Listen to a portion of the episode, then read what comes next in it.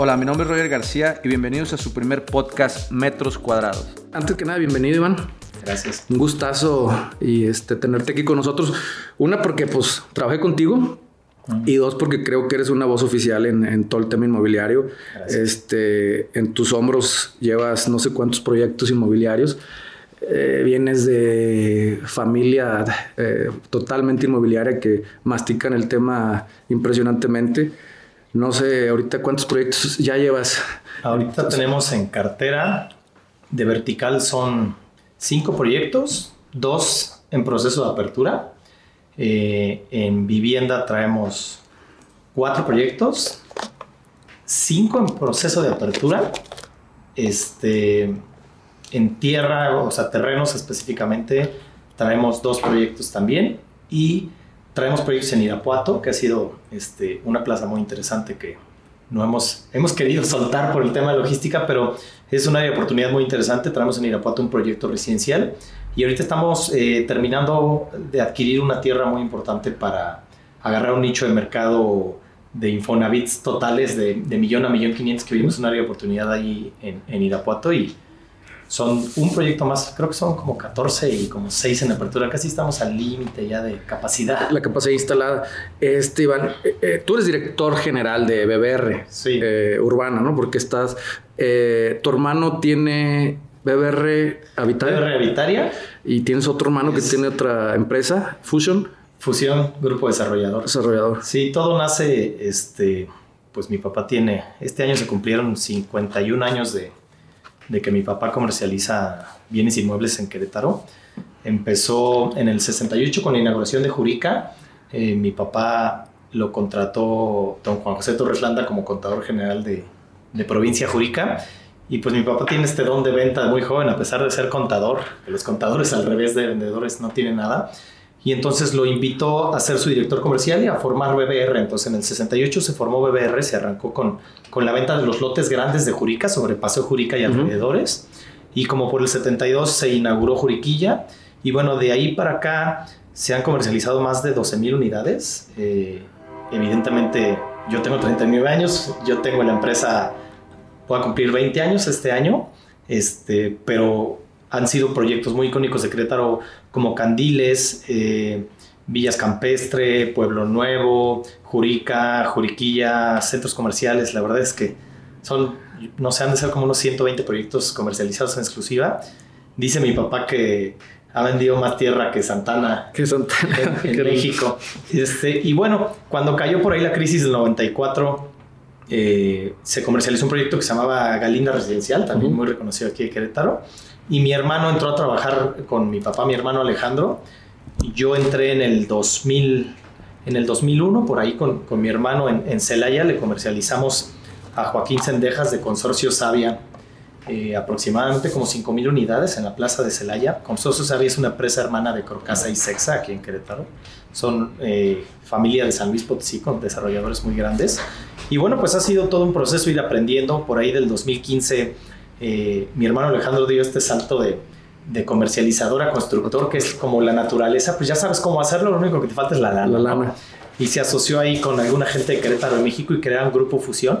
Grupo Fusión hoy actualmente trae como seis proyectos inmobiliarios grandes de apertura, un, eh, eh, un mix ahí de, de, vertical, un proyecto que se llama Tres Vistas en Juriquilla. En la carretera Tlacote están abriendo 4.000 unidades en un proyecto que inauguraron el año pasado que se llama La Querencia. En San Miguel de Allende traen reserva interesante y construyeron un proyecto que se llama El Milagro, que en seis meses acabaron 200 unidades, asociados con Raúl Araiza, que es el dueño de Casa San Miguelito, que es la desarrolladora más grande de San Miguel de Allende. Y bueno, cuando mi hermano soltó BBR, pues yo me quedé con la empresa, eh, generé nuevos clientes. Eh, teníamos mucho producto en la zona de Irapuato, Celaya, León, Guanajuato pero el crecimiento de Querétaro a partir del 2013, que empezó la verticalidad fuerte, pues se, se exponenció y me traté de enfocar en conseguir clientes queretanos. Eh, del 2015 para acá, no sé cuántos proyectos llevaremos, yo creo como unos veintitantos, digamos que yo ya hice mi, mi, propia empresa y mi hermano Enrique también la suya. Mi hermano Enrique es mi competencia directa en comercialización. Él trae proyectos como eh, La Gota, eh, Balvanera, este, bueno, Enemidad, él ya también ya está desarrollando, está construyendo una torre ahí en la entrada de Jurica, un proyecto que se llama The Point, que es un mix de oficinas y locales. ya ahí es, es proyecto suyo, digamos. Y bueno, yo sigo con el camino de la comercialización. La realidad es que esta naturaleza que existe del comercializador convertirse en, desarrollador, yo creo que zapatero a tus zapatos, ¿no? Eh, yo amo las ventas, me apasionan enormemente. He enfocado todos mis esfuerzos en eh, tener un análisis muy claro del mercado de Querétaro para que estos inversionistas que me llegan puedan ver qué tierra comprar, qué desarrollar con productos idóneos a las necesidades del mercado y no pase lo que siempre pasa que ven un terreno y hacen una corrida financiera y dicen, bueno, aquí caben 120 depas, vamos a hacerlos de 160 metros y a 30 mil pesos metro y ya vemos qué pasa, ¿no? Eh, yo o BBR Urban nos hemos especializado en tratar de, de, hacer proyectos que sean muy analíticos desde el arranque, que sean proyectos adecuados a las necesidades del mercado, no adecuados a la corrida financiera del desarrollador, ¿no? Y bueno, ha sido un proceso eh, interesante porque los 5 o 6 clientes constructores que ya traemos, pues no tienen estas costumbres de trabajar. Existen esos desarrolladores, como tú dices, eh, de que tienen muchos años en el negocio. Tenemos un par de clientes de esos que, pues así se hacían los negocios, ¿no? Alguien les ofreció una tierra, decían, bueno, pues ¿qué puedo hacer en esta tierra? Casas de 2 millones. Bueno, pues ¿cuánto da el número de utilidad? Pues 20%, órale, le meto 100 millones de pesos, el banco me presta y luego llegábamos los comercializadores y nos decían, ay, hay 200 casas, véndelas y pues batallar porque el producto no encaja en el mercado, ¿no?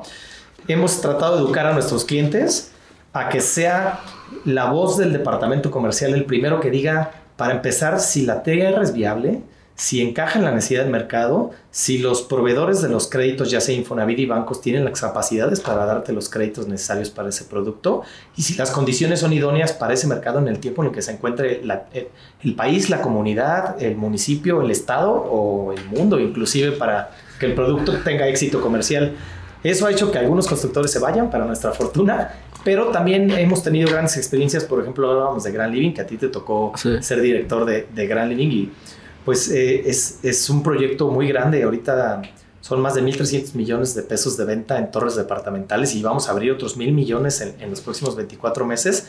Y pues ha sido un poquito educar al cliente que, que, que tenemos que voltear a ver el mercado, que, que, la voz del departamento comercial es crucial, pero evidentemente muy documentados, ¿no? Haciendo estudios de mercado, buscando asociaciones en, en empresas como ustedes que, que nos ayuden a ver los nichos de mercado correctos, este, con el criterio correcto para entender también si el mercado está saturado o no. Y, ha sido interesante porque pues ahora puedo comprometer con mayor seguridad el resultado, ¿no? Veíamos antes, Iván, que como tú bien dices, los desarrolladores llegaban, veían la tierra, veían temas técnicos y legales, y corrían números, veían corridas financieras, y luego hasta el último se iban a la conceptualización del proyecto arquitectónico, sin saber la demanda, sin saber las necesidades. Hoy con la nueva normalidad, donde nos tendríamos que adaptar a, nuevos prototipos, nuevas amenidades, eh, nuevos espacios. ¿Qué, opinión te merece eh, esta nueva normalidad o este rumbo que vamos encaminados a, ya no tener la misma oferta inmobiliaria? Porque yo creo que al final estos diferenciadores van a ser los que rebasen a, los desarrolladores que no se acoplaron a, lo nuevo. ¿Y qué, qué, piensas de esta parte, Iván? Pues mira, eh, ha sido muy interesante porque eh, el COVID y esta crisis mundial ha hecho que nos adaptemos de una manera bárbara. al final, pues no es lo mismo como que si vendes cualquier producto que si llega COVID lo pides desde tu casa y das un clic y por Amazon te llega, ¿no? El tema inmobiliario pues es un producto que la gente tiene que conocer físicamente. En el 95% de las veces es la compra más importante de la vida de las familias, entonces es algo que no se puede tomar a la ligera. Esto hace que tratemos de buscar nuevos canales de que le lleguemos a la gente con nuestro producto de manera digital. Hemos hecho mucho mayores inversiones en, en, temas de, de CRMs para poder tener más afinada el tema de las pautas digitales y el análisis de los mercados o futuros compradores de manera digital. Eh, también nos ha hecho estructurar mucho, teníamos proyectos que ya estaban en arranque y los regresamos al departamento de, proyecto para analizar que las amenidades, las bondades y los espacios estén más adaptados a esta nueva normalidad. ¿A qué me refiero? Pues buscar más, más family rooms, más, más lugares donde los hijos puedan sentarse a estudiar mientras la mamá está cocinando y mientras la mamá echa una tanda de ropa y cocina, pues pueda tener a, los muchachos ahí en, en, la clase virtual, más espacios donde cada miembro de la familia pueda tener también su espacio. Este, no nada más pensar en la sala de televisiones donde va a estar toda la familia cuando estén juntos. No, no, tienes que dar más espacios para que tengan individualidades, ¿no?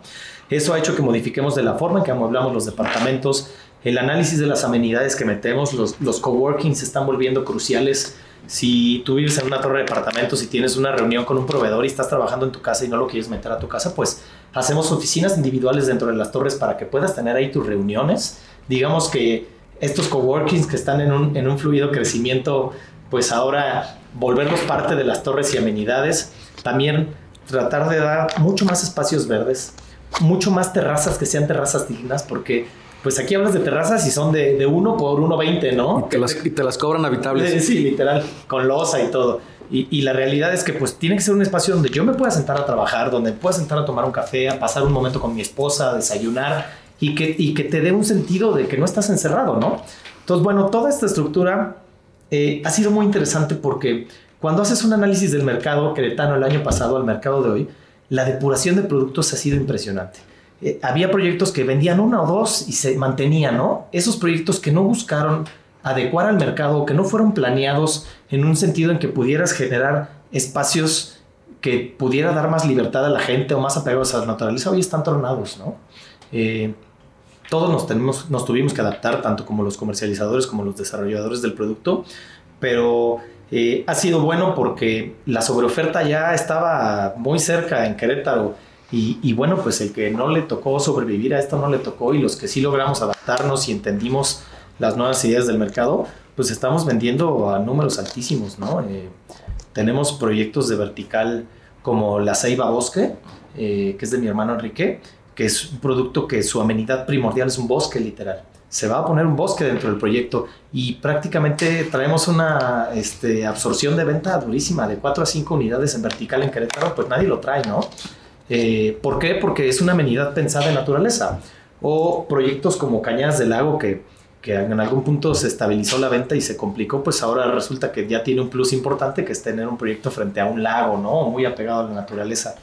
Eh, al final, pues ha sido una depuración natural de constructores, como tú dices, que hacían las cosas como han hecho durante 50 años, con la prioridad de lo que corra en la corrida financiera. Los, los dineros. Así es. Entonces, pues ha sido interesante, los que nos hemos adaptado hemos funcionado, la verdad es que traemos los mejores números de venta que años pasados con esta adaptación y el proceso de hacer entender a los inversionistas cómo funciona el nuevo mercado inmobiliario en el mundo, ¿no? Pero es padrísimo el, el analizar, como tú dices, los datos y ver que desde la conceptualización del proyecto está el resultado o el éxito de, del proyecto, porque no, no se pensaba antes en, en, el cliente, ¿no? Lo que pusiera se, se, arrebataba la gente. Querétaro tenía metros cuadrados más baratos, ahorita ya vas, vas subiendo, subiendo, se, se vuelve más competitivo y, y, obviamente lo que no dejas de hacer en la mesa o no lo capitalizas, se ven resultados de la, de la absorción.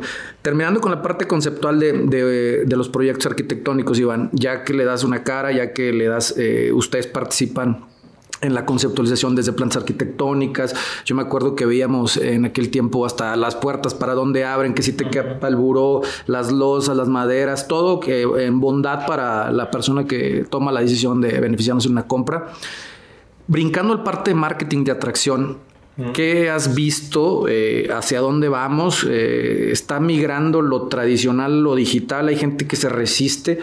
Tú que ves eh, diferentes agencias de publicidad, porque pues, contratan eh, dependiendo de la zona y a veces hasta por el mismo volumen dos o tres este, agencias de publicidad, ¿cuáles son las propuestas disruptivas que según vemos en el mercado, que a veces no son más que las mismas, pero me, me gusta la parte que me dices que están teniendo mucho éxito, entonces yo creo que desde el concepto arquitectónico más el marketing, algo están haciendo bien. Sí, pues mira, ha sido también interesante porque nosotros siendo el, el, pegamento de todos estos proveedores para, para, desarrollar un producto correcto, pues hemos impulsado mucho las agencias. Vemos estas nuevas agencias emergentes que se abren con, con chavos con ideas muy innovadoras y esas agencias dinosaurios que cobran muy caro y nunca ves al dueño y ya sabes, ¿no? La realidad es que vemos que estas nuevas oportunidades para los muchachos que vienen muy creativos y están abriendo nuevas agencias han sido interesantes porque nosotros traemos la experiencia inmobiliaria y entendemos lo que quiere nuestro comprador, pero pues por algo existen las agencias y son los expertise en el tema digital. Y las oportunidades han sido, eh, más que invertir más dinero o, o, diversificar más tus apuestas en otras ciudades, ha sido tratar de vender las experiencias de manera digital. ¿A qué me refiero? Tú te metes a Facebook y si le pones, si se te ocurrió poner en Google que buscas casa, te empiezan a aparecer 200 anuncios en Facebook. Casi todos replican lo mismo. Es un render, es una foto de una señora en una alberca, de un chavo con un balón de fútbol y al final, este, inclusive el propio Facebook, pues a pesar de que sus algoritmos cambian constantemente, está premiando la creatividad, ¿no? ¿A qué me refiero? Tratemos de vender las experiencias de esto que te digo que estamos haciendo en el producto de manera digital. Eh, vemos que nuestros videos, por ejemplo, en el que le decimos a la gente, eh, por ejemplo, en el Polo, tenemos un proyecto que se llama El Polo, el Marqués Ski and Country Club, es un proyecto que tiene 70 eh, hectáreas, de las cuales la mitad son puras amenidades, ¿no? Tenemos un, un canal de esquí profesional, tenemos dos canchas. Está rumbo al aeropuerto. Sí, es un proyecto bellísimo. Dos canchas de polo, acabamos de inaugurar un restaurante adentro que se llama El Rebenque, tiene viñedos, viñedos del polo, se produce un vino riquísimo, entonces eh, la gente no entiende qué es el proyecto hasta que lo visita, pero pues si por COVID no me puede visitar la gente, entonces les tengo que transmitir que en un proyecto de terrenos premium en Querétaro pueden literal vivir como en una vacación.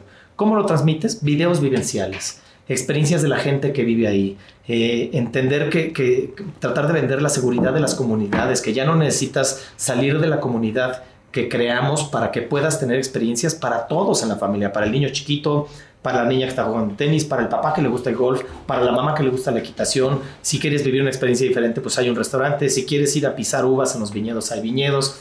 Entonces, ¿qué es lo que tienes que comunicar de manera digital? Esta experiencia, pero no por medio de un render, una foto de una señora en una alberca, ¿no? Sino con videos verdaderamente creativos que no se vean sobreactuados, sino que sea la gente que lo está viviendo literal, los mismos compradores. También tratar de generar comunidades. Los constructores tienen este tema de ya te vendí la casa, se acabó el año de garantía y no quiero saber nada de ti. En proyectos que tenemos como en Entre Cielos, hacemos cosas muy interesantes. Por ejemplo, en el 10 de mayo, llevarle un mariachi a, las, a las mamás. Por COVID, pues no se podía. ¿Qué hicimos? El mariachi recorrió el fraccionamiento. Y pues, ¿qué constructora hace eso, no? Evidentemente es un detalle que genera eh, eh, compromiso con los clientes para con la constructora y generas material digital. O hicimos bolsitas de dulces. No puedes salir a pedir Halloween por COVID, ¿no? Pues la constructora hicimos bolsitas de dulces y los entregamos por casa. Y al final generas confianza en los compradores que ya te compró, no te va a comprar otra cosa, otra casa. Quizás ni siquiera me decían, por ejemplo, el constructor, es que lo vas a entregar y pues al final, ¿qué va a pasar? Esa persona no te va a comprar una casa. No, pero el contenido o el material digital que estoy generando para cacarear en redes cómo esta constructora está comprometida en generar comunidades, humanizar la venta, ¿no? Humanizar la venta, responsabilizar a los constructores de que estamos generando comunidades y aprovechar en lo digital para generar un contenido que sea diferente y disruptivo al contenido que ya existe. Y ya no pagaste actores, ya no pagaste actores, ya no pagaste real. Literal, tenemos a vendedores como, como Leti, que es una vendedora que, bueno, les organiza hasta la mudanza a los clientes y va y les prende el boiler antes de mudarse, cosas increíbles. Pues esas experiencias, ¿no? Que al final Sabemos que, vender una casa es vender ahora una experiencia y que el compromiso de las constructoras tiene que ser más fuerte que nunca por este nivel de competencia, pero hay que cacarear el huevo. ¿Cómo? Pues generando el contenido para pautar en él de manera digital, ¿no? Fíjate, ya me contestaste, yo creo que la siguiente pregunta es, ¿la venta inmobiliaria es emocional o es circunstancial? 100% emocional. Eh, nosotros dentro de BBR Urban pues tú lo viviste con Ali Nardachwi, que es, es, es, nuestro gurú en el, en el tema, no inmobiliario, sino en el tema pues en, eh, muchos, empresarial. Nos sirve muchas este, cosas. Aliner nos enseñó mucho que, pues primero, lo que estés haciendo tienes que ver que sea bueno para la gente, que no exista engaño, que generes comunidad, que sea un producto de calidad, que sea sustentable. Y entonces uno piensa, bueno, ¿cómo haces eso en un tema inmobiliario, no? Pues es bien fácil. Nosotros tenemos una frase, tú nos ayudaste a crearla en BBR, nuestros vendedores, nuestros vendedores tenemos corazón de servicio y de verdad es algo que yo creo firmemente.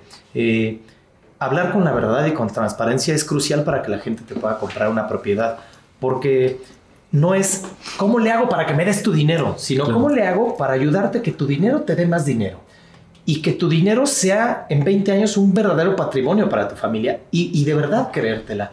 No tratar de forzar la venta para ganarme una comisión, sino tratar de vender el producto correcto al cliente. Y cuando lo haces desde el corazón, la gente lo valora. Entonces, es ayudarlo. Exactamente. Entonces, eh, con estas premisas tratamos de, meterles a los vendedores todo el tiempo en la cabeza esto y, y, pues que entiendan que así es, ¿no? Si la venta no era para ti, no era, pero que si trabajas desde el corazón y, apoyando a la gente en lo que es verdaderamente importante para ellos y haciendo una asesoría profesional clara, transparente y con actitud de servicio, los clientes llegan. El producto se convierte en algo completamente circunstancial. Una consecuencia la compra, una ¿no? consecuencia a ese servicio, es correcto. Sí, porque yo recuerdo generaciones pasadas, Iván, que hasta el mismo proceso comercial hablaba de si no me apartas ahorita, mañana aumenta el DEPA o la casa, o hay 70 asesores en vendiendo esta ubicación. Entonces, muy probablemente el domingo en la noche, pues ya, ya la perdiste. Entonces, generábamos una urgencia circunstancial. Eh, no emocional, no, los metíamos a, la urgencia emocional de, este, el sentido de pertenencia, el, la alberca, el circuito cerrado, el que tú vas a estar tranquilo en tu clúster, tu esposo trabajando, eh, la mayoría de las personas que nos compran son de tu edad, eh, se van a reunir el fin de semana en, el área común, entonces ya te visualizas diferente a un tema de cómo pago mi enganche o este, o me quitan la ubicación. Sí a que se humaniza realmente la venta. Nosotros este, totalmente creemos en que es emoción.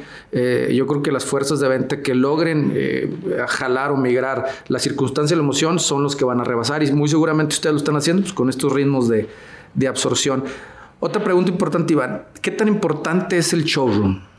Mira, tenemos proyectos, tú lo viviste con Grand Living, que se nos ocurrió arrancar varias torres sin tener el showroom.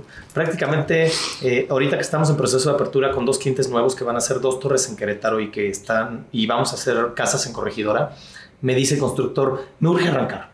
Ya compré la tierra, ya tengo licencia de urbanización, ponte a vender. Y le digo, está bien, yo claro que me voy a poner a vender, pero si quieres que venda antes de entrada, necesito que me des el doble de presupuesto de publicidad porque me lo voy a quemar en un esfuerzo inútil ya que sin tener un showroom es muy complicado vender un inmueble. Y aunque la gente no venga por las citas de COVID del showroom, pues generas videos, generas contenidos, hacemos caterings dentro del, showroom, eh, eh, hacemos clases de yoga dentro del showroom y todo es esta información digital o contenido digital que nos ayuda a llegar más lejos, pero yo prácticamente no tomo un contrato si no tengo el showroom al 100%, porque simplemente me voy a quemar mi presupuesto de publicidad, voy a hacer un doble esfuerzo por tratar de vender un producto que va a ser muy difícil de pegar. Y también hemos aprendido con el tema de COVID, con Grand Living específicamente, que, que el showroom tiene que ser una experiencia impecable. ¿A qué me refiero? Tienes que ofrecer desde una bebida alcohólica hasta una bebida no alcohólica, una bebida fría, una bebida caliente, comida para los niños, comida para, para la gente, literal. No, evidentemente no es darles de comer un platillo principal, pero si te voy a sentar cuatro horas, vienes de México, vienes de carretera, traes hambre, bueno, pues tengo un catering. Ponemos catering el fin de semana donde hay snacks, snacks saludables para los niños. Eh, tratar de enfocar también a, ya no dar botellas de aguas por la cuestión social de, de generar plástico, sino eh, eh, dar botellas de vidrio, que también es un tema de publicidad. Eh, que las, las showrooms estén climatizados, si hace frío, pues que esté calientito, si hace calor, que esté frío, que estén sonorizados con la música correcta de fondo que le dé tranquilidad a la gente que está viviendo la experiencia. Este, más que eso también, pues que sean no los clásicos muebles de la silla plástica donde pues, el cliente a la media hora le va a doler la espalda. Que la traes rotando de otros proyectos. que ya se le están cayendo dos tornillos y el constructor te dice aprovecha aquello que sin ventas. El showroom tiene que ser con puro mobiliario nuevo, a la altura también. Mucho del tema del amueblado a la hora de contratar los, este, a las decoradoras es el constructor dice, bueno, te voy a dar 200 mil pesos para amueblar el departamento. Y lo que va a pasar es que si es un departamento de 7 millones, pues con 200 mil pesos vas a tener muebles. Una recámara. Una recámara. Este, exactamente. Y al final, pues le digo al constructor, el, el, imagínate que tú vas a comprar ese departamento y traes 7 millones de pesos. Pues yo quisiera tener una sala a la altura de lo que yo puedo pagar. O sea, una sala de calidad, un comedor de calidad. Eh, eh, también le hemos apostado mucho en, en, las propuestas de interiorismo. Ok, esto es lo que se va a gastar en interiorismo. Pues aparte te doy una partida para hacer vivencial el departamento. Poner un bowl de cereal en el desayunador, poner camisas y ropa colgada, unas chanclas bonitas al lado de la cama. O sea, que parezca que literal una familia se acaba de levantar y dejó el departamento muestra. Porque estás viviendo una experiencia. La gente se proyecta en el departamento. Y al final, bueno, pues evidentemente eso es un costo más alto para el desarrollador a la hora de crear el producto, pero también a nosotros nos puede dar más garantías para poder decir vamos a tener el éxito comercial que necesitamos y tener un diferenciador contra esos competidores dinosaurios que reciclan muebles y que te ofrecen agua y un café frío, ¿no? Yo creo que eso va en, función de que en otros tiempos no era tan necesario y al momento de la profesionalización de la industria, pues tienes que ir adelante en presupuestos. Es la segunda pregunta. Hemos visto que el presupuesto o el plan de medios eh, de marketing inmobiliario es el coco del desarrollador. Este, lo ven como un gasto, ah. eh, no como una inversión. Es, es, un tema este, penoso siento que ese paradigma nos ha dado en la torre en proyectos que pudieran ser exitosos, pero por no invertirle X pesos a, tu plan de medios o porque no llega inmediatamente la, venta o el apartado, lo, ven este gravoso. Eh, ¿Qué opinión te merece eh, el intentar migrar el pensamiento del desarrollador, sobre todo en el presupuesto, porque yo, le digo a la gente que trabajamos, oye, la, merca es como la varilla, como el, como el blog. O sea, si no la tienes, no levantas, y si no la tienes, no vendes. Entonces debe ir forzosamente en el cash flow, en tu corrida. Sí.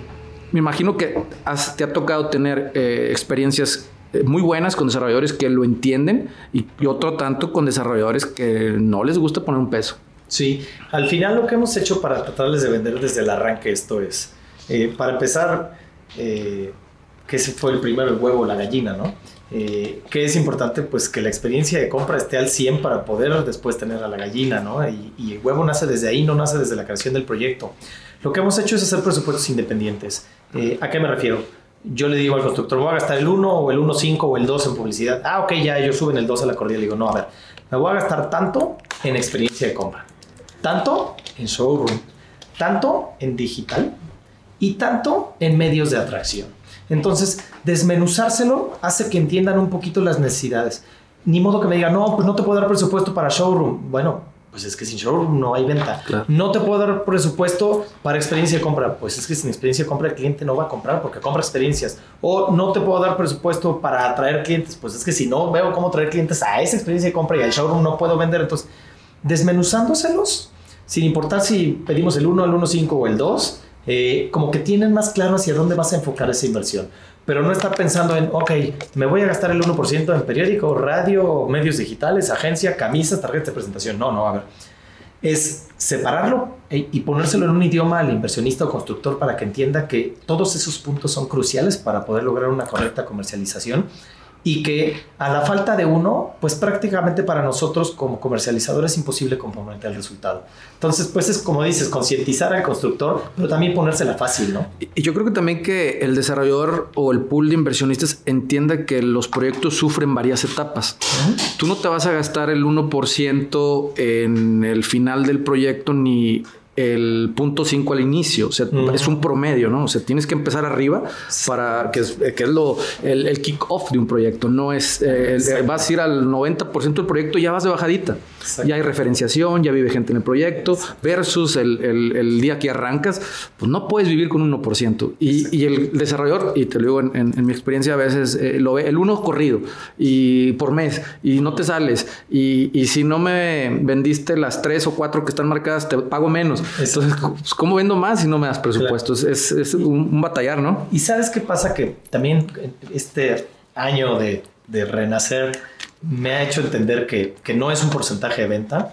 Eh, siempre hemos tenido claro que, que, los tiempos de las ventas no son en calendario, ¿no? No es, me dicen, ¿cuál es el mejor mes de venta? Le digo, pues es que no existe. Yo he tenido eneros de 20 casas en un fraccionamiento o 15 departamentos. Es el tiempo en el que se encuentra el proyecto. ¿A qué me refiero con esto? Pues cuando ya voy de salida o en la curva final, pues ya sabes que las recomendaciones fluyen, que cuando ya tienes gente viviendo te traen a los mismos primos o, ya se ve una comunidad, la gente se para más fácil a pedir informes que cuando tienes un remolque y estás construyendo el acceso. Entonces, eh, tienes que hacer tus presupuestos de publicidad en base a los tiempos de vida del proyecto. ¿Cuál es el momento álgido más alto? Pues cuando ya tienes gente viviendo, cuando ya hay gente usando las, las amenidades, cuando ya tienes las amenidades 100% ejecutadas, cuando ya hay una comunidad alrededor y hay servicios alrededor del proyecto, eh, evidentemente, pues el gasto más alto, como tú dices, siempre es al principio. Eh, a veces es difícil que lo entienda el constructor, pero la clave ha sido, con las herramientas correctas, hacerlos entender que este proceso es el natural, que el crecimiento de Querétaro ha sido tan importante que pues ya no nomás es poner un remolque y una señora en una sombrilla levantando pedidos con volantes, ¿no? Eso ya no existe. El que está haciendo eso no está vendiendo, aunque tengas un producto excepcional. No hay forma. Este, se tiene que profesionalizar la parte de la comercialización e inmobiliaria y la clave es simplemente pues entender todos los que nos dedicamos a este negocio que nos tenemos que poner duros y, y darle ese valor de profesionalización a nuestro trabajo por agarrar el proyecto aceptamos que nos paguen el uno de publicidad o aceptamos empezar a vender en un remolque mugriento que trajeron de otro proyecto. Yo te digo, eh, eh, prácticamente en los últimos tres meses hemos rechazado seis proyectos. ¿Por qué? Porque simplemente pues yo les hago lo que hablábamos tú y yo que le llamamos la cartita Santa Claus. Me dicen, ¿qué necesitas para empezar? Le digo, pues para, dame una semana, ¿no? Y les hago una cartita así de 200 pedidos y digo, necesito que me cumplas el 90% de esos pedidos. Y el 10% que falta, quizás ahorita no tienes lana, pero lo tienes que cumplir en los siguientes meses. Si no, yo no puedo dar el resultado. Ah, pero así tajante. Oye, pero ¿cómo no das el resultado? Pues no, no lo voy a dar, porque al final, pues yo no estoy inventando el hilo negro. Y, fíjate, Iván, disculpa que interrumpe. Este, hablamos de cuando vas de bajada, puede ser el mejor, la mejor etapa del, del proyecto siempre y cuando haya sido sustentable.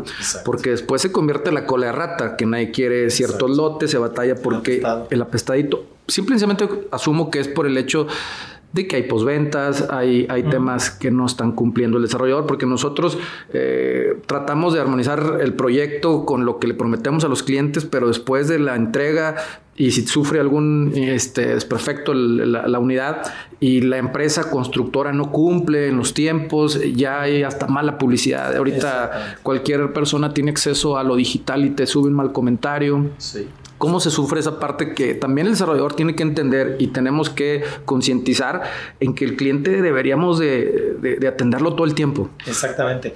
Mira, como yo hago que el constructor lo vea es, si vamos a hacer 100 unidades, yo le digo, mira, 30-40% de las ventas van a nacer de los pases físicos. 30-40% van a nacer de la pauta que hagamos, que ya ahora sí casi toda es digital.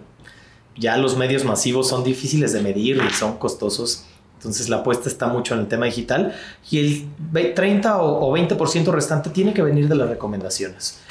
Pero yo no puedo garantizar ese 20% si la constructora no me garantiza que va a dar un producto de calidad, que va a entregar en tiempos y en formas el producto, que lo va a hacer por medio de procesos, que va a ser una experiencia también la entrega importante porque también les pido un presupuesto para entrega, ¿no? Regalar una botellita de vino, un tapetito en la entrada, unas llaves, que el vendedor asista, tomar una foto, dar un, una carpeta de piel bonita donde guarden sus escrituras y, su garantía, dar un manual de usuario como los autos para las casas.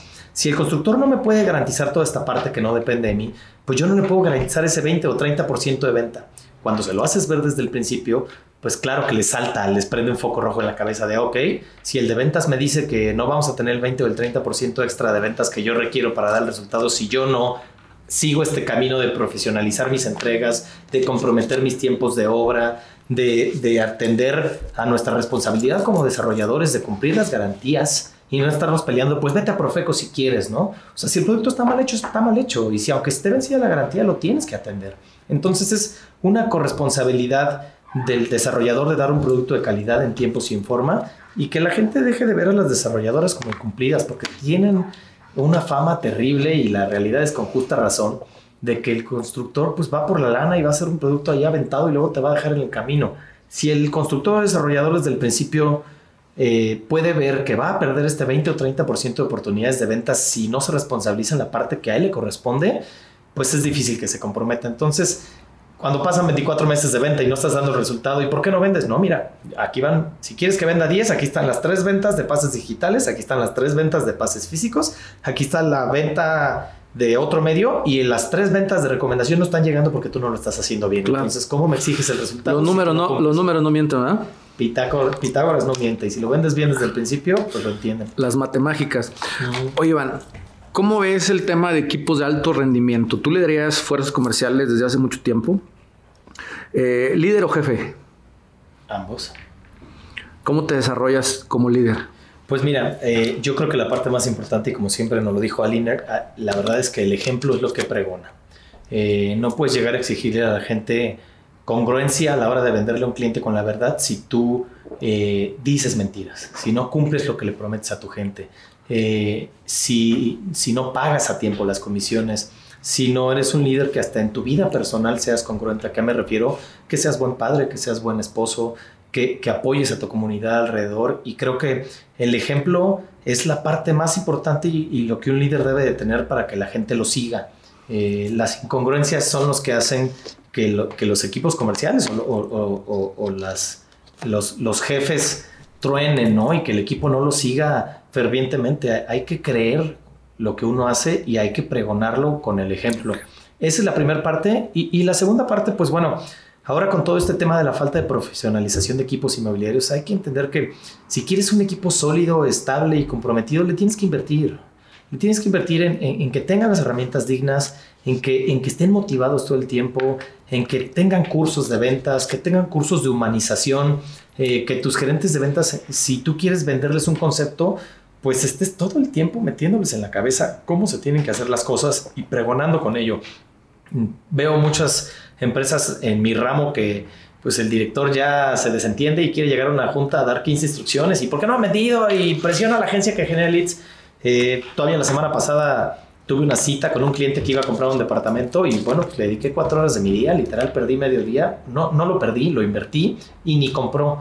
Y, muchas veces me dice gente que está en el ramo, ¿cómo vas si tienes cuatro horas a un güey que te va a comprar un departamento, no? Le digo, pues porque es un cliente y porque le estoy enseñando ahí con el ejemplo a mi vendedor cómo se tiene que hacer. Y porque si estoy cantando que me apasionan las ventas, pues ya no nomás me tengo que desentender de venderle al constructor. O sea, hay que irse hasta el frente de batalla, literal, a tratar de vender y luego regresarte a liderar para atrás. Y al final, pues es algo que disfruto enormemente y me vuelve a dar este, tablas para el refresh a la gente del, origen, ¿no? Del origen. Exactamente, hay que ir al origen, hay que ir de abajo hasta arriba en todos los departamentos con el ejemplo haciendo las cosas.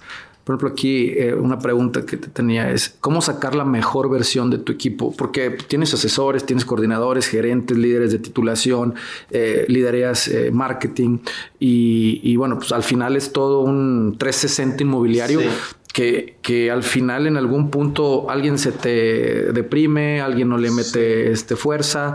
Eh, ¿Cómo sacar la mejor versión en general de, tu empresa? Mira, también de la escuela de Alina. Eh, algunas de las cosas interesantes que nos enseñó Alina es que no todo el mundo es bueno para todo.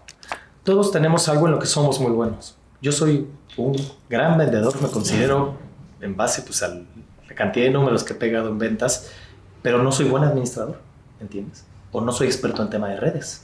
Entonces tienes que entender que cada persona tiene una especialidad y si descubres el talento que tiene esa persona y lo pones a hacer, lo que le corresponde hacer, le das la responsabilidad, le das procesos para poder medir el camino y le enseñas el cómo la gente va a funcionar. Si tienes a alguien que es muy estructurado financieramente, pues pon el departamento de finanzas si ves a alguien que tiene el don de palabra y el don de, la amistad y de hablar con la gente, pues ponlo a vender. Pero no le puedes exigir a, un gerente de ventas que sea experto en generarte reportes o que sea experto en la parte financiera. Pues no, quizás nada más tiene el don de palabra. Entonces es buscar eh, en qué es bueno la gente, porque todos somos buenos para algo. Reforzarlo con cursos motivarlo a que haga ese trabajo y no ponerlo a hacer otras funciones. No puedes poner a un vendedor a integrar un expediente o a ser experto en la parte financiera o a estar haciendo cobranzas de los enganches o no puedes poner a, un vendedor a que te ponga a generar una experiencia de compra y decirle pues decórame la oficina. Cada quien tiene una especialidad. El punto es ubicar la especialidad de esa persona, motivarlo, enseñarle potenciarla, potencializarla, ponerle procesos y dejarlo hacer lo que sabe hacer sin querer aprovechar de más a la gente, ¿no? Hay empresas que el vendedor es el todólogo, ¿no? El vendedor casi es el de marketing, es el que integra el expediente, el que lleva el expediente al banco, el que cita al cliente. Velador, postventa, todo. Exactamente. El vendedor es para cerrar la operación y de ahí déjalo. Pon a alguien a integrar, pon a alguien a gestionar expedientes, pon a alguien a hacer la experiencia de entrega de la vivienda, pon a alguien a, generar el marketing. Tienes que ver en qué se especializa cada uno y potencializarlo, como dices. Es como intentar hacer un futbolista zurdo derecho, ¿no? Te vas a acabar amargado, frustrado y, lo vas a sacar del campo y no, supiste leer su área fuerte, que era zurdo. Este la profesionalización, ¿por qué no llega a la industria inmobiliaria versus otras industrias que han crecido brutalmente? ¿Por qué, por qué nos estancamos? ¿Por qué tú ves autos, eh, medicamentos, aeroespacial y todas están en otros números? Inmobiliaria. Mira, todo nace también a raíz de que desde que el constructor desarrolla el producto, tendría que meterle más presupuesto al área comercial. Porque evidentemente, pues eh, si pagas con bananas, pues tienes monos, ¿no? Alguna vez me dijo un patrón. Eh, y, y, no quiere decir que sea un negocio mal pagado. Yo, yo fui vendedor, yo arranqué de vendedor y afortunadamente he podido crear algo interesante. Y tengo vendedores que ganan arriba de 100 mil pesos mensuales. Y, y, a lo que voy es que pues él sabe hacer lo que está haciendo y lo hace de una manera correcta, sin ser un profesional, pero es lo que nació. Eh, este negocio, tú lo sabes más que nadie, te llegan vendedores que dicen, no, pues yo soy ama de casa, pero me sobra medio día cuando ya le di de comer a mis hijos, quiero empezar a vender casas, ¿no? O llegan de muchos eh, giros distintos como, pues estudié esto, pero no me está dando lana y, y pues me queda un poco de tiempo para ponerme a vender casas. O gente que no tuvo carrera y al final quiere empezar a hacer una carrera en este negocio. No quiere decir que necesites tener una carrera para ser buen vendedor, pero sí es necesario profesionalizarlo. Lo que hace falta, uno, es que exista más presupuesto para los departamentos comerciales desde la creación de los proyectos para poder eh, eh, poderle exigir al vendedor que se profesionalice y que invierta de su bolsa en esa profesionalización y luego yo poderlo remunerar de una mejor manera. Desafortunadamente, pues los constructores pichicatean mucho los pagos a los equipos comerciales y es difícil poderle garantizar a alguien eh, un pago alto que le pueda dar el tiempo de estudiar una carrera que lo profesionalice en ventas y al mismo tiempo traerle el pan a la mesa a la gente, ¿no? Yo creo que eso tiene que venir desde el desarrollador. Para invertir más en sus equipos comerciales, se tiene que regularizar por las cámaras. Me refiero a las cámaras como la CEMIC, que ya trae muchos programas de, capacitación a, vendedores, pero también a un nivel de gobierno. El Infonavit ya lo está haciendo o lo intentó hacer con el tema de los asesores certificados. ¿Quieres vender un expediente para una casa? ¿Quieres vender una casa por medio de un crédito Infonavit? Necesitas estar certificado en una capacitación que te dé Infonavit. Pero desafortunadamente estas capacitaciones están vistas desde el filtro de Infonavit, no desde el filtro de los profesionales inmobiliarios que somos nosotros. Eh, yo creo que tendría que haber una unión entre las cámaras, tanto de la construcción, que son los que traen la lana a la mesa, como eh, cámaras como Canadevi, me refiero, cámaras como CEMIC, que es la cámara profesional para nosotros los inmobiliarios, instituciones como Infonavit, Fobiste, la Sociedad Hipotecaria Federal, y quisiéramos un plan conjunto en donde estos eh, pseudoprofesionales inmobiliarios se pasen al lado de la profesionalización, que, que, los otorgadores de crédito o de permisos nos obliguen a que así sea, pero que no pase por un tema burocrático y, y gubernamental, sino que sea un plan bien estructurado, en el que hasta inclusive por parte de tus comisiones puedas meterte a estas escuelas que empiecen a generar estos temas. Es estandarizar, ¿no? Es estandarizarlo, pero involucrar a todos los actores, gobiernos, cámaras, desarrolladores, inmobiliarias, municipios que otorgan los permisos, gobiernos estatales que otorgan los temas de aguas. Tendría que ser una unión de todos los actores para que podamos tener una verdadera profesionalización. En Estados Unidos, como tú lo dices, no puedes vender un bien inmueble si no tienes una carrera de venta de bienes inmuebles. Y eso hace que haya, bueno, ves a vendedores, eh, yo he conocido gente en Miami que se dedica a la venta de inmuebles que viven en mansiones de millón de dólares y manejan Ferrari y es un vendedor inmobiliario, ¿no? Claro. Y luego ves a vendedores aquí que no salen ni para la gasolina para llegar a la guardia, ¿no? ¿Por qué es? Pues no es un tema de ellos, sino la falta de nosotros mismos que generamos estos empleos de buscar los canales de la profesionalización del medio inmobiliario, con la unión de todos los actores. Oye, Van, ¿cómo, ¿cómo vives tu liderazgo en el sentido de la venta como gastritis? Eh, el tema de, de, los resultados. Hay gente que nos pregunta, me ha preguntado, y, yo creo que también te lo han preguntado a ti, el, el, el vivir semana a semana el resultado, la presión de a veces tienes un patrón, a veces tienes 16 patrones que le tienes que cumplir a cada uno y tú tienes unos indicadores donde pues ves este, eh, la meta, el real y la diferencia de lo prometido, comprometido con el desarrollador. ¿Cómo se vive esa parte de tensión, presión que algunas veces llega a ser gastritis? Pues mira, en años pasados así era. O sea, literal era un sufrimiento, el miedo de perder al constructor, que no le des el resultado, que te quiten el proyecto, que no sepas dónde está tronando, por qué no llego a la venta. COVID también nos ha enseñado por medio, punto número uno, el funnel de ventas, me ayuda a entender perfectamente dónde no llego al resultado. Y si llegué al resultado, ¿por qué llegué? Porque desde que el cliente le da, le da clic en Internet, y tú lo sabes más que nadie, pues yo ya puedo ir siguiendo su camino para ver cómo llega hasta la venta. ¿Cuál es la clave? Indicadores, procesos y eso evita que todas las semanas llegue a las juntas de por qué no se vendió, qué pasó, pero llegaron clientes, por qué no lo cerraron. Ni siquiera tengo que ir a la junta. Desde mi casa me meto al CRM. Y desde el CRM puedo ver desde que nació el cliente como lead hasta que cerré, ¿por qué lo cerré? Y si no lo cerré, ¿dónde tronó? ¿A qué me refiero?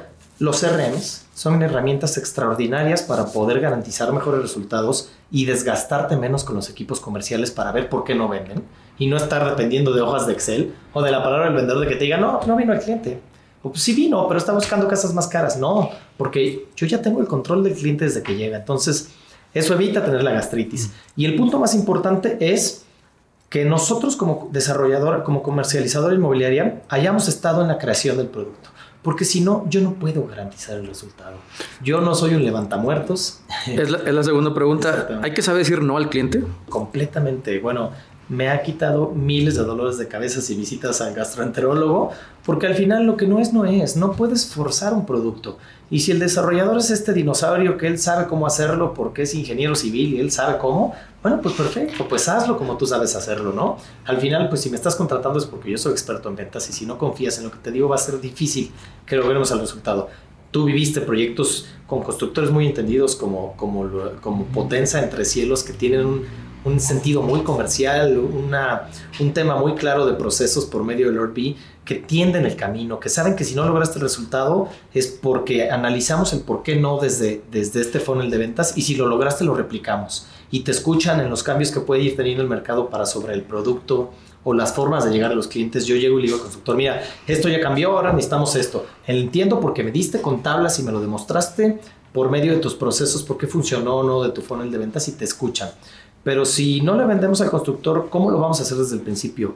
Y seguimos esos pasos. Y luego no documentamos por qué sí o por qué no el cliente llegó a la venta por medio de CRMs o procesos también. Es muy difícil este, llegar al resultado y pasa eso, ¿no? Las semanas de gastritis de la falta de resultados y ni entender qué pasó y gritarle al gerente porque no vende y correr vendedores porque no dan resultados, ¿no? Es revisión de datos, seguir procesos muy claros de la venta. Tú sabes que creamos un proceso de ventas muy chulo que perfeccionamos día a día, que con, con, con COVID cambió radicalmente este proceso, pero eso lo está eh, midiendo datos y, y, y, y, los datos te arrojan el por qué sí y el por qué no. Y concientizar al constructor de ese proceso que vas a seguir desde el día uno para cuando no funcione le digas, mira, ¿te acuerdas que te dije que esto iba a pasar si no pasaba esto? Pues no pasó. Los, los logros en, en, la industria de las ventas, Iván, eh, prescriben el día primero de cada mes, ¿no? Porque si llegaste, no puedes llegar el 2 diciendo, ah, vendí, pues ya fue vuelta a la página, este uh -huh. enfoque y mentalización diferente para el siguiente mes, estrategia diferente.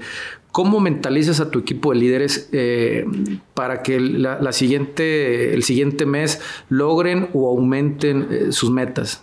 Pues mira, eh, en el tema, a veces a mí no me gusta seguir calendarios de enero, febrero, marzo, porque así no funciona el tema inmobiliario, pero los tienes que hacer, porque al final tienes que poner resultados inmediatos. Eso se logra con una planeación previa. Eh, antes sufríamos porque estábamos al 5 de noviembre y el 5 de noviembre apenas íbamos a echar a andar la campaña y apenas le estaba diciendo al vendedor cuánto quería que vendiera y apenas le estaba presentando el producto nuevo que vamos a sacar el mes, ¿no? Es con planeación. Eh, tienes que hacer una planeación del área de titulación para ver cuánto dinero vas a generar. Tienes que hacer una planeación del departamento de marketing del siguiente mes, cómo le va a generar el departamento de marketing y telemarketing las herramientas o las visitas necesarias para que el gerente cierre y responsabilizar a cada uno desde su trinchera. Yo le tengo que decir al, gerente de ventas, yo me voy a encargar de generarte 15 visitas físicas para que tu porcentaje de bateo, si es 5 a 1, logres las tres ventas que necesitas. Y entonces él ya sabe que se tiene que sentar a cumplir porque yo voy a generar 15 visitas físicas. Y luego tengo que responsabilizar a marketing y a telemarketing de que generen esas 15 visitas perfiladas. Y luego me voy más atrás en el, en el, embudo y le tengo que responsabilizar a emergencia que yo ya sabiendo el porcentaje de conversión que me tiene que generar 120 leads de estas características para que telemarketing pueda convertirlos en el número de visitas. Entonces es planeación, responsabilidad de cada uno dentro del proceso y prácticamente pues es nada más llegar a ver si que todo vaya fluyendo. Seguimiento, seguimiento. Seguimiento, seguimiento, seguimiento, exactamente. Pero es con planeación. ¿Las malas decisiones en, en la industria tienen consecuencias? Definitivamente. Y lo puedes ver ahorita. Nos han llamado a cierre de año una cantidad de, de, inversionistas con cantidades, con dinero muy fuerte pegado en ladrillos y al nivel de, de decir, bueno, pues si no se vende, pues lo pongo a rentar, ¿no? Sí. Pero le tengo que dar la vuelta. Hemos visto varias empresas tronar con los créditos puentes de manera importante y, y, ya bancos empezándonos a buscar porque ya traen el producto que le quitaron a las desarrolladoras por malas planeaciones, ¿no? Pero sí ha sido un año complicado, pero como te digo, también una depuración natural para poder dar un producto más competitivo y para obligarnos a los intermediarios a dar un servicio mucho más competente y claro tanto a nuestro desarrollador como al comprador usuario final. Bien, entonces, eh, una pregunta obligada, Iván, tú como líder de, tu equipo, de tu staff, ¿cómo trabajas con las generaciones? Yo creo que es algo, eh, a mí me toca un poquito complicado el análisis, pero trabajas con millennials, con zetas, contemporáneos. ¿Cómo vives ese híbrido? Este, para que primero juntarlos que sean productivos, y luego que, vivan en, un proyecto o en, una empresa que, te haya ese arraigo, esa, que no haya esa rotación, porque ahorita vivimos una generación eh, muy peculiar porque hay un collage interesante, ¿no? Tecnológicos, gente, como he platicado ahorita, perfiles eh, muy particulares para ciertas áreas. Pero yo me he topado con ciertos eh, temitas muy particulares con las nuevas generaciones. ¿Tú cómo lo vives eso? Mira, yo, que soy una generación intermedia, casi 40 años, eh, pero empecé muy joven a, vivir este negocio inmobiliario, pues hay que entender lo mismo, ¿no? ¿Cuál es la fortaleza de cada una de las generaciones? Pues los millennials no es gente que le guste tanto la venta directa, ¿no? Eh, o, que pueda sentarte con él a, a, llevar algo más personal, es gente muy digital, ¿no? Tenemos vendedores como César, tú lo conoces en Entre Cielos, que es una persona súper digital, es diseñador gráfico, entiende muy bien cómo funciona toda esta parte, pero quizás la venta directa no es su fortaleza. Y tenemos vendedores como Doña Leti, que tiene casi 70 años y ganó el año pasado de mejor vendedora, pero si le empiezo a exigir que me genere una pauta propia digital, la señora no entiende y no tiene forma, o sea, no hay forma de hacer que se siente a que me haga echar a andar un CRM o que lo alimente o que me lleve una pauta digital, ¿no? Porque también ya les exijo a los vendedores que lleven su propia pauta, yo pongo una parte, ellos otra, pero es una forma también de diversificar en la parte digital llegar más lejos, ¿no? Eh, ¿Qué hacemos? Pues entender cuál es la fortaleza y la debilidad de cada una de las distintas generaciones y cubrirles esa debilidad o esa fortaleza, ¿no? Si sabemos que la vendedora sufre en esta parte del tema de redes, pues le digo a la marketing que se pegue más o el de CRM es que le dedique el doble de tiempo para capacitarla, ¿no? O le contratas a alguien externo o les pago un curso directamente a esa persona de cómo generar. O al revés, si tienes a este vendedor millennial o gerente millennial que sabe muy bien cómo generar redes, cómo atacar a la gente de manera digital, pero no es tan agresivo en el cierre porque no, lo suyo no es, es el uno a uno, el cierre directo y la socialización, este, pues entonces que el gerente lo ayude en la parte de cierre, es entender cuál es la debilidad generacional para reforzarlo con los otros integrantes de tu equipo. Totalmente. Pues ya para terminar, Iván, nos quedan dos preguntas antes. Este, que nada, te quiero agradecer. Siempre andas corriendo, andas chambeando para todos lados. Este, me dio mucho gusto platicar contigo y sobre todo todo lo que trae experiencia en la industria, independientemente de lo personal. Este, creo que te enfocas eh, súper bien en, el tema inmobiliario y, la gente te lo reconoce. Eh, la gente que hemos trabajado contigo te lo reconocemos. Este, ¿cómo te liberas del estrés de trabajo, Iván? Pues mira, eh, la verdad es que la parte del estrés laboral para mí era un tema fuerte, ¿no? La verdad es que uno pone la vida en el negocio y, la primera frase que le digo a la gente es que en lo laboral nada es personal. Eh, no puedes llevarte los problemas laborales a tu tema personal, ¿no? Eh, ha sido un año de mucho aprendizaje para todo el mundo. Yo he tenido un crecimiento espiritual importante. yo creo que la familia es el pilar de todo. Mi, mujer, eh, mis hijos es es la base de lo que me da fuerza para esto y, la confianza que tengo en Dios de que las cosas van a fluir mientras actúes con congruencia, mientras eh, retribuyas a tu gente y a la comunidad. Eh, Dios siempre te va a traer de regreso, seas o no creyente, la realidad es que eh, el actuar con rectitud por la vida siempre te premia, ¿no? sin importar en qué Dios o en qué deidad creas o si no lo crees, la rectitud es la base de, de tener paz en la mente y en el corazón. Eh, entender también que la familia es la base de todo y apoyarte en la familia al 100% para, para liberarte de este estrés y entender que los problemas del trabajo son problemas de trabajo y en lo laboral nada es personal y si se te fue un cliente ya llegará otro. Entender que la vida así funciona, siempre hay altos y bajos. O a veces estás arriba, a veces estás abajo, pero siempre vas a tener esos dos puntos. No se puede estar siempre arriba ni se puede estar siempre abajo. Cuando entiendes que eso va a pasar, que los fracasos siempre son experiencias, que aprendas a soltarlo, porque a veces tenemos un fracaso y eso nos agobia y nos carcome. Soltarlo y entender que hoy te tocó estar abajo, pero luego vas a estar arriba, te va a dar esa paz que necesitas con el apoyo de la familia, por medio del amor de la familia y pues actuar con rectitud y, y pulcridad de tus palabras y de tu actuar. La congruencia, ¿no? Y congruencia es toda la diferencia de tener paz. La verdad es que para mí ha sido un año así se me cayeran todas las ventas todos los fraccionamientos, yo sé que pues mañana va a estar arriba otra vez, ¿no? Porque tengo fe en Dios y en mi familia y en mi congruencia y es dualidad. Qué bueno que, que, lo pienses de esa manera, me da gusto, este, y sobre todo que no todo es trabajo, ¿no? Al final eh, llegas al origen, llegas a la familia, llegas donde está a cargar pilas, gasolina con tus hijos, con tu pareja, y, y yo creo que tú, eh, al menos en, en, lo personal, sé, sé que eres congruente. El, dinero, el dinero no es un fin, es un medio. Es un medio. Finalmente, si vas por el dinero y pones como objetivo el dinero, no va a fluir. La verdad es que fluye cuando lo ves como un medio, no un fin para la felicidad. ¿Cómo te ves en un año, Iván? Híjole, pues eh, con clientes más concretos. Eh, ¿A qué me refiero? Eh, esa misma depuración que ha existido en el mercado también ha existido en la selección de clientes que vamos haciendo. tratar de buscar clientes que sí se comprometan con la forma en que nosotros trabajamos.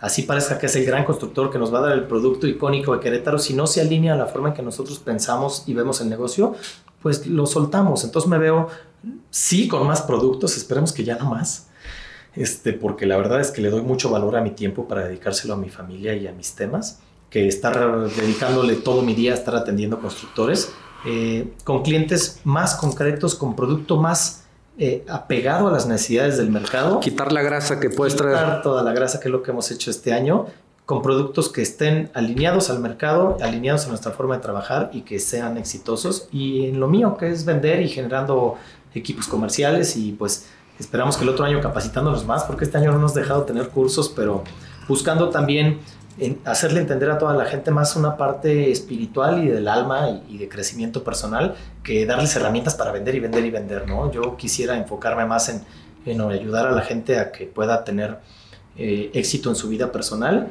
y como consecuencia eso les va a dar éxito en, en su bolsillo, ¿no? Entonces por ahí vamos enfocando a BBR.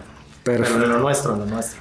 Perfecto, Iván. Pues muchas gracias este, por la vuelta. Estuvo con nosotros Iván García Ibarra, este CEO de BBR Urban. Y sí. pues un placer y ojalá no sea la última vez que estés con nosotros. Y estaremos en contacto. Ahí traemos algo que podemos hacer juntos, primero Dios. Y, y yo creo que eh, hay mucho pastel y podemos hacer grandes cosas. Así será, Roger. La verdad es que eh, hay para todos. Yo siempre digo, el, el pastel es muy grande y a todos nos va a tocar una rebanada interesante el punto es enfocarnos en lo que es verdaderamente importante y sale para todos, el sol sale todos los días para todos. Y para más los, los, los profesionales, ¿no? Que, que, le, que apasion, apasionados de esta industria, ¿no? Que a veces no, no, coincidimos con muchos y yo coincido sí. que tú, te encanta este negocio. Padrísimo lo que estás haciendo, Rogelio, falta tener más voces como tú para, para entender cómo funciona esto y, y, y estar en el mismo canal todos los que estamos en este negocio y pues te agradezco a ti la invitación y Nada, a todo tu equipo. Es tu casa. Sale, bienvenido. Ánimo. Gracias.